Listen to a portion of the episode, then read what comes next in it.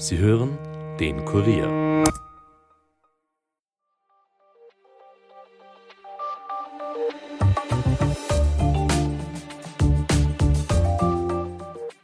Japans Regierung will voraussichtlich im August mit der Einleitung von gefiltertem Kühlwasser aus der Atomruine Fukushima ins Meer beginnen.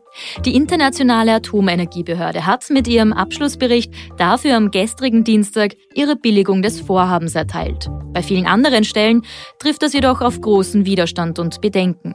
Auch China, Südkorea und Neuseeland haben die Einleitung des Wassers ins Meer bereits kritisiert. Die japanische Regierung bereitet die geplante Entsorgung dennoch vor.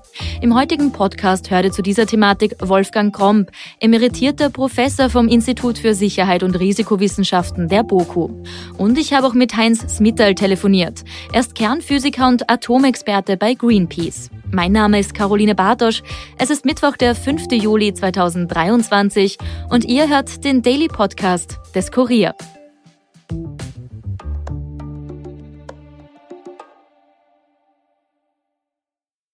Am 11. März 2011 ist es im Atomkraftwerk Fukushima infolge eines schweren Erdbebens und Tsunami zu einem Supergau mit Kernschmelze gekommen. Mehr als zwölf Jahre danach müssen die zerstörten Reaktoren weiter mit Wasser gekühlt werden. Durch einsickerndes Regen- und Grundwasser nimmt die Menge an verstrahltem Wasser täglich zu. In rund 1000 Tanks lagern inzwischen mehr als 1,3 Millionen Tonnen davon.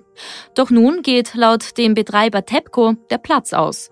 Das Wasser soll daher durch einen rund einen Kilometer ins Meer ragenden Tunnel gefiltert und verdünnt verklappt werden. Aber was heißt verklappt? Vereinfacht gesagt, das bedeutet, dass Abfalle im Meer versenkt werden.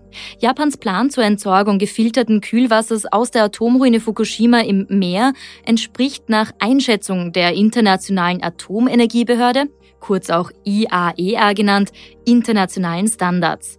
Das sagte IAEA-Chef Rafael Grossi am Dienstag in Tokio vor Journalistinnen und Journalisten.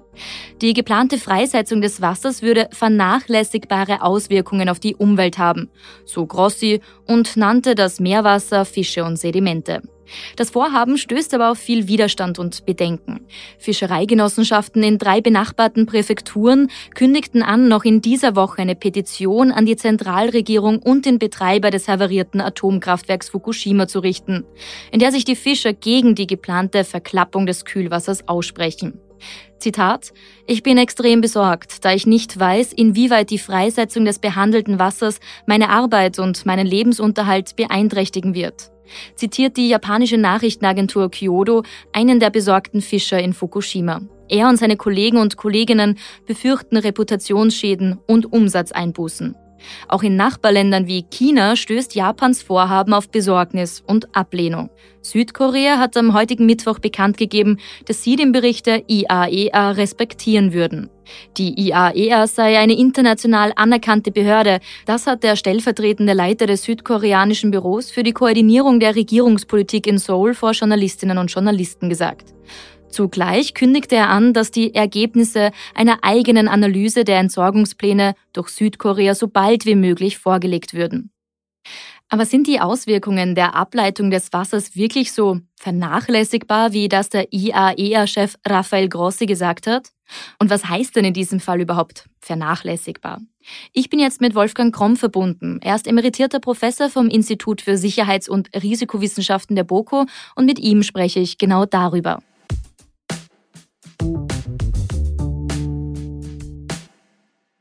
Hallo Herr Kromp, herzlich willkommen bei uns im Podcast und danke, dass Sie sich die Zeit für das Interview nehmen. Bitte, gerne. Herr Kromp, gestern ist bekannt geworden, dass das äh, Wasser von Fukushima, das Kühlwasser, ins Meer abgeleitet werden soll und zwar gefiltert.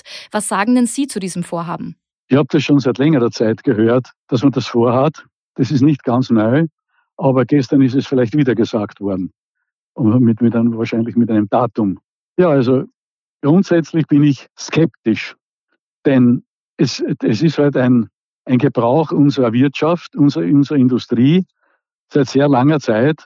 Und das haben wir wahrscheinlich schon seit, seit Urzeiten machen wir das so, dass wir irgendwelche Schadstoffe in die Umwelt entlassen, weil es eben im Verhältnis zur Größe der Umwelt, zur Kapazität der Umwelt relativ wenig ausmacht. Mhm. Aber viele, viele dieser Substanzen haben die Eigenschaft, dass sie speziell biologisch gesehen also durch Organismen, akkumuliert werden. Da, da hat es schon vor, vor 50, 60, 70 Jahren, habe ich schon gehört, dass man, dass man irgendwelche Substanzen ausgelassen hat, wo man noch viel sorgloser war als heute. Und das, das, heißt, wo, wo das niemand beachtet hätte. Und dass dann irgendwann Eier hochverstrahlt waren. Einfach weil das kleine Organismen, äh, kleine Organismen dann akkumuliert wurde. Das wurde gefressen wieder von anderen. Die wurden wieder gefressen, wieder gefressen. Und so hat sich das in der Nahrungskette angereichert. Und das ist immer zu befürchten. Denn erstens einmal weiß man noch immer nicht genug über die Ökologie. Ökologie ist ein viel zu wenig beforschtes Gebiet. Und da äh, überlebt man ständig Überraschungen. Auch jetzt kommt immer wieder Neues ans Tageslicht.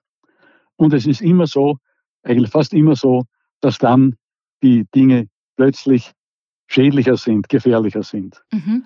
Und, und also deshalb wäre das, das Entlassen von, von, von, von irgendwelchen Schadstoffen, auch von radioaktivem Wasser, deswegen, weil es halt billig ist und weil es halt bequem ist und, und, weil, man, und weil man nicht so viel Geld investieren will, in, in einfach so ins Meer lassen, das halte ich für, für ethisch gesehen unseren Nachkommen gegenüber vor allem, halte das für sehr bedenklich, mhm. für unzulässig. Denn erstens einmal müsste, müsste genauestens bekannt gegeben werden, was ist in diesem Wasser drinnen. Das wissen wahrscheinlich die Spezialisten von, der, von TEPCO, vom Betreiber. Aber, aber grundsätzlich, grundsätzlich hat TEPCO von Anbeginn an dort die Macht über, übernommen. Die haben also bestimmt, wer dorthin darf, wer sich was anschauen darf. Und da hat man eher nur Leute zugelassen, so nach, nach dem, was ich gehört habe und was ich auch so weiß, wo, wo, wo sie sozusagen unter sich waren und die Verständnis hatten für ihre, für ihre industrienahen äh, Vorgangsweisen. Natürlich könnte man das Wasser zurückhalten. Es wäre teuer. Man müsste dann die Behälter gegen Korrosion immer wieder vielleicht tauschen und so weiter. Aber es wäre möglich. Man will einfach dieses Geld nicht investieren. Ablassen ist bequem. Es kommt ja immer wieder was dazu. Es sind ja diese radioaktiven Kontaminationen noch nicht zu Ende. Und wenn jetzt einmal die Schleusen geöffnet werden, dann wird immer wieder was reingeschmissen ins Meer. Und das Meer, das Meer, von dem leben wir alle. Letztlich schon. Denn letztlich wird, wird durch Verdunstung des Wassers und radioaktive Substanzen, speziell wenn sie, wenn sie volatil sind, flüchtig sind, können mitverdunsten. Wir, haben, wir reden heute schon vom sauren Regen oder vom Regen, vom Regenwasser, das nicht so sauber ist wie so manches Wasser, das, das man was ich, aus der Tiefe holt. Und das hängt damit zusammen, dass das Meer zu, äh, zunehmend als, als die allgemeine Müllkippe, die Müllsenke, die allgemeine Senkgrube zunehmend verschmutzt wird. In manchen Gebieten können ja Fische nicht mehr leben. Zum Beispiel, mhm. ich rede nur von Mikroplastik. Ein Thema, das also zwar jetzt schon langsam ruchbar wird, aber gemacht wird herzlich wenig. Mhm. Bisschen was geschieht. Auch wenn, wenn, dann, wenn dann irgendwelche rausfahren und, und, und Plastik einsammeln, das, es, gibt ja schon, es gibt ja schon Inseln, die bestehen aus Plastikmüll. Und die haben die Größe eines, eines wie so ein, von, von, von großen Ländern, muss ich mir vorstellen auf diesen Inseln wachsen schon unter Umständen Vegetation setzt sich dort an. Aber das ist natürlich Müll, Plastikmüll. Und, und irgendwann geht es, an, geht, geht, es, geht es an den Grund. Und da, die, und da die Organismen grundsätzlich organische Substanzen für genießbar halten, glauben sie natürlich, dass auch Plastik, das ist eine, organische Substanz, aber sie ist unverdaulich. Sie ist sehr schwer zerlegbar. Und, und da, und da hat, Sie, Sie werden das ja schon gelesen haben, dass dass manche Tiere, große, kleine, vor allem die Kleinen, und die Kleinen ist es besonders, das ist ihnen besonders gefährdet, denn die, das Phytoplankton, bereitet unseren Sauerstoff. Also, dass wir eine Atmosphäre haben, auch langfristig, verdanken wir in erster Linie den Lebewesen, die am Meer assimilieren wie Pflanzen und die aus Sonnenlicht und CO2 dann Genießbares machen. Also Proteine, die, die, die dann von anderen Organismen gefressen werden, die wieder von größeren gefressen werden. Und so wird, wenn die dann schon radioaktiv irgendwie kontaminiert sind, dann wird das weitergegeben in, in der Nahrungskette. Mhm. Ich bin jetzt kein Ökologe, Aber ich, ich muss mich natürlich als Risikoforscher beschäftigen auch mit diesen Dingen. Und ich weiß, und, und mit Grund, mit vielen Grund werden viele Wissenschaftler Feuer schreien und, und, und, das, und das beeinspruchen. Mhm. Ja, jetzt sagen auch manche Wissenschaftler, es wäre ein größeres Risiko, wenn wir das Wasser einfach in den Behältern weiterhalten, weil das natürlich aufgrund von Erdbeben und Co. da dann das Risiko besteht, dass die Tanks aufbrechen und dann das Wasser unkontrolliert und vor allem vielleicht sogar ungefiltert in einer riesigen Menge auf einmal ins Meer gelangt. Ist das nicht eigentlich viel gefährlicher? Ich habe nichts dagegen, dass man es filtert. Aber man, man, kann, man kann nicht bessere Behälter bauen.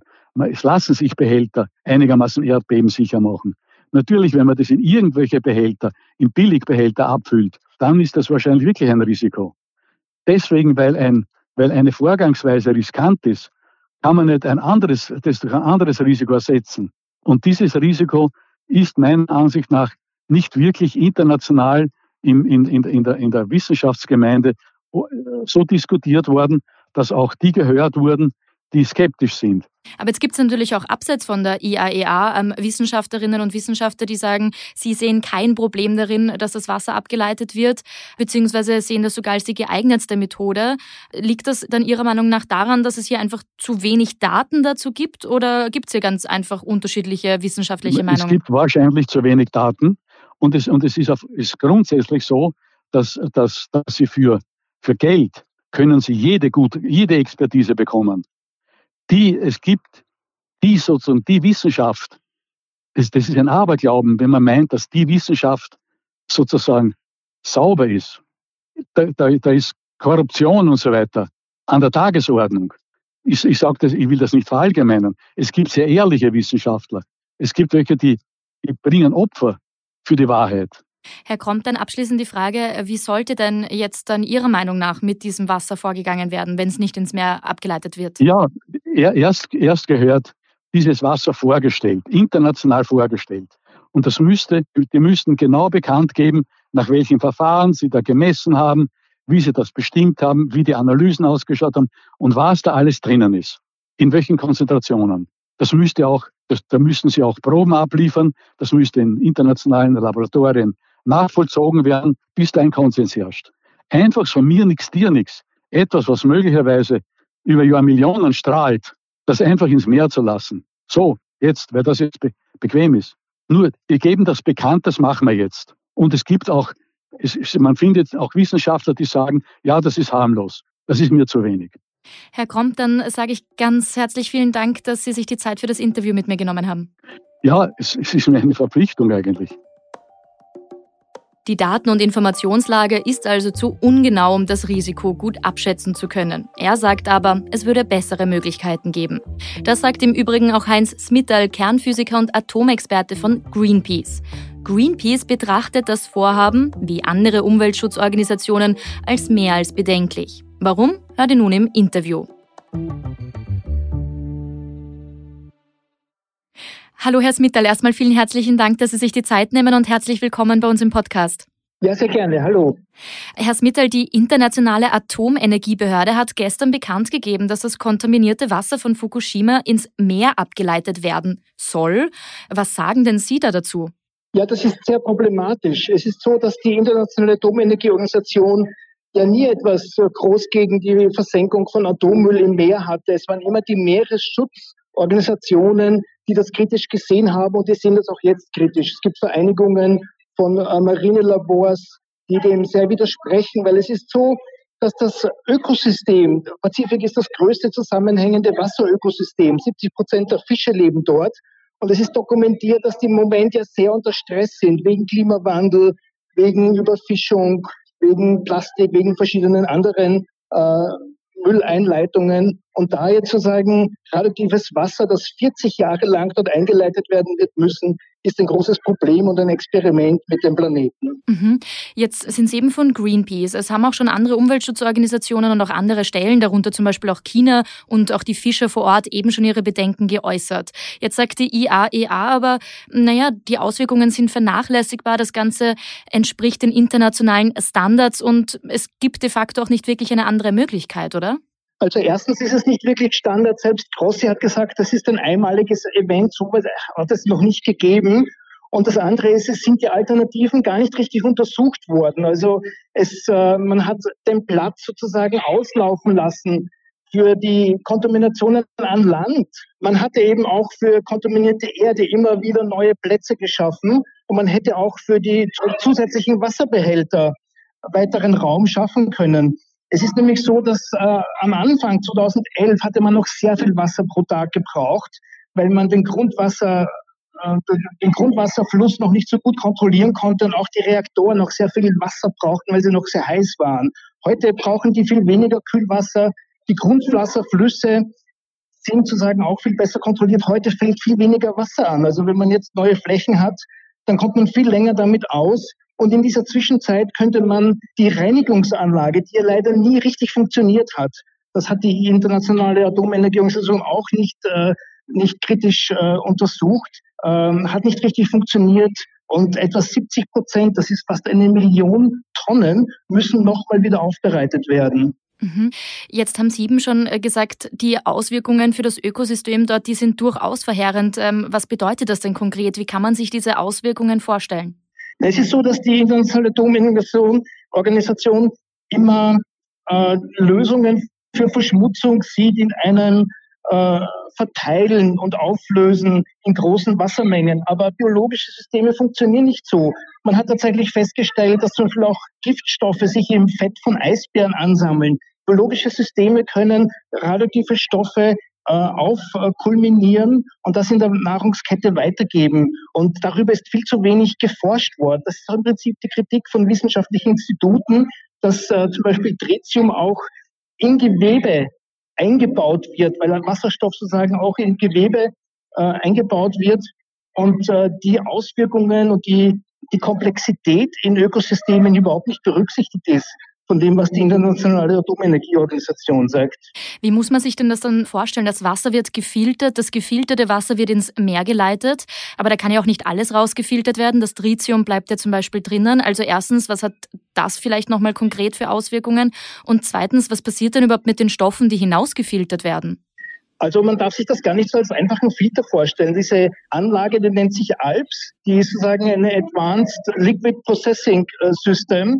Das sind riesige Dimensionen über Kilometer zum Teil, wo riesige Wassermengen herausgefiltert werden. Es gibt 60 verschiedene Radionukleide, die relevant sind und nicht alle können gut herausgefiltert werden. Man hat hier zum Beispiel noch äh, Kohlenstoff 14, man hat Strontium 90 auch in größerem Maß drinnen das Cesium 137, das lässt sich relativ gut rausfiltern. Das ist eben sehr unterschiedlich. Und die internationale Atomenergieorganisation gibt auch keine Daten raus, wie jetzt wirklich die Radionuklidzusammensetzung von einzelnen äh, Wasserbehältern sind, die jetzt äh, verdünnt und ins Meer gelassen werden. Also sind die Daten gar nicht genau untersucht, nicht bekannt.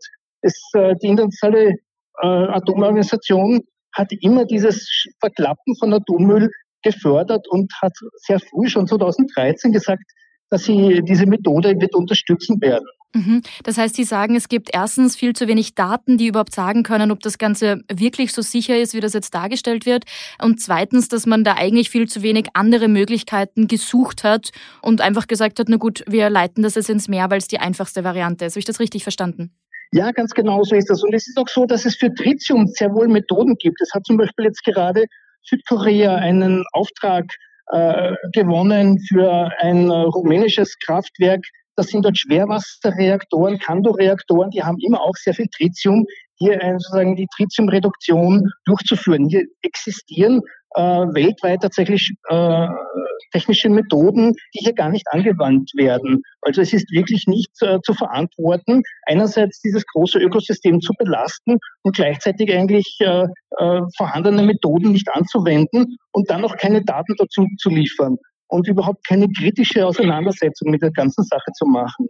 Dann abschließend noch meine Frage, wie sagen Sie denn, müsste hier vorgegangen werden? Weil ja, es kann das Wasser ja auch jetzt nicht bis in alle Ewigkeit einfach in Tanks gelagert werden. Es tritt ja regelmäßig Wasser aus. Schon seit 2013 sind das täglich 300 äh, Tonnen, die hier an kontaminiertem Wasser ins Meer fließen.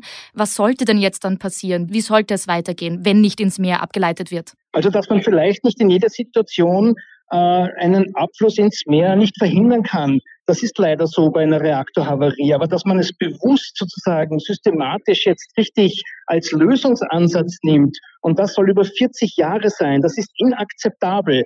Man könnte sehr wohl noch immer versuchen, in der Nähe von der Reaktorfläche weitere äh, Flächen zu akquirieren und dort weitere Tanks zu installieren. Die würden viel länger nun halten, weil man gar nicht mehr so eine große Wasserproblematik hat. Und in dieser Zeit muss man einfach die Reinigungstechnologie, die bisher nicht richtig funktioniert hat, verbessern und auch äh, andere Standards, die weltweit existieren, nämlich die Verringerung von Tritium, auch anwenden. Und dann kann man noch später entscheiden, äh, was mit dem Wasser zu geschehen hat, ob es vielleicht wenn es wesentlich besser ist, äh, doch auch ins Meer kann.